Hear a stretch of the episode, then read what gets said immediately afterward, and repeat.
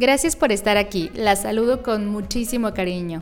Mi nombre es Gabriela Roldán de Regina Lux Photography y en esta ocasión hablaremos de la inspiración, ese estímulo que llega sin previo aviso. Seguramente a muchas de ustedes que me escuchan ya les ha pasado. Bueno, la inspiración es la expresión tácita de un sentimiento. La inspiración da origen al talento, aunque por definición la inspiración es el acto de ingresar aire a través de la nariz hacia los pulmones y por esta misma razón, no debería de asombrarnos que existan técnicas milenarias de meditación que nos lleven al punto de la inspiración, también conocida como iluminación. Sin embargo, en la cotidianidad, esa chispa divina donde brotan las ideas llega de manera espontánea y natural, sin prisa y sin fuerza, evocando a cada momento desde nuestro interior esa magia especial que conecta con la gran idea y que habrá que estar atentas porque una vez que llega puede durar instantes o largos periodos de tiempo.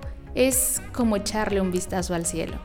Cuando la inspiración se pone frente a ti, es fácil reconocerla porque te genera admiración, placer, felicidad, curiosidad, intensidad y unas motivadoras ganas de realizar las cosas. En mi muy particular punto de vista, para mí la inspiración es un acto mágico, sin lugar a dudas, porque me conecto con la creatividad, a veces surge de una frase, a veces de un libro, una pintura, la historia de una personalidad, la música o en la propia naturaleza. La verdad es que estamos rodeados de tanta belleza que en cualquier momento es fácil conectar con la chispa divina. Incluso les voy a contar que hace poco vi una película, que por cierto la recomiendo muchísimo, se llama Palmeras en la Nieve y la actriz que la protagoniza, Berta Vázquez, interpreta una canción en lengua bubi de la isla de Bioko de Guinea Ecuatorial, de una manera que de verdad me fascinó y obviamente me inspiró, porque te pone así tal cual la piel chinita. Se las voy a dejar al final del podcast para que la conozcan, que por cierto es una de las lenguas más antiguas de África se los digo como un pequeño dato curioso. Y bueno, espero que esto les haya agradado mucho. Cuéntenme qué les ha parecido, cuál es su fuente de inspiración. Bueno, para mí saben que ha sido un gran placer compartir este tiempo con ustedes. Mi nombre es Gabriela Roldán de Regina Lux Photography y nos escuchamos en el siguiente episodio.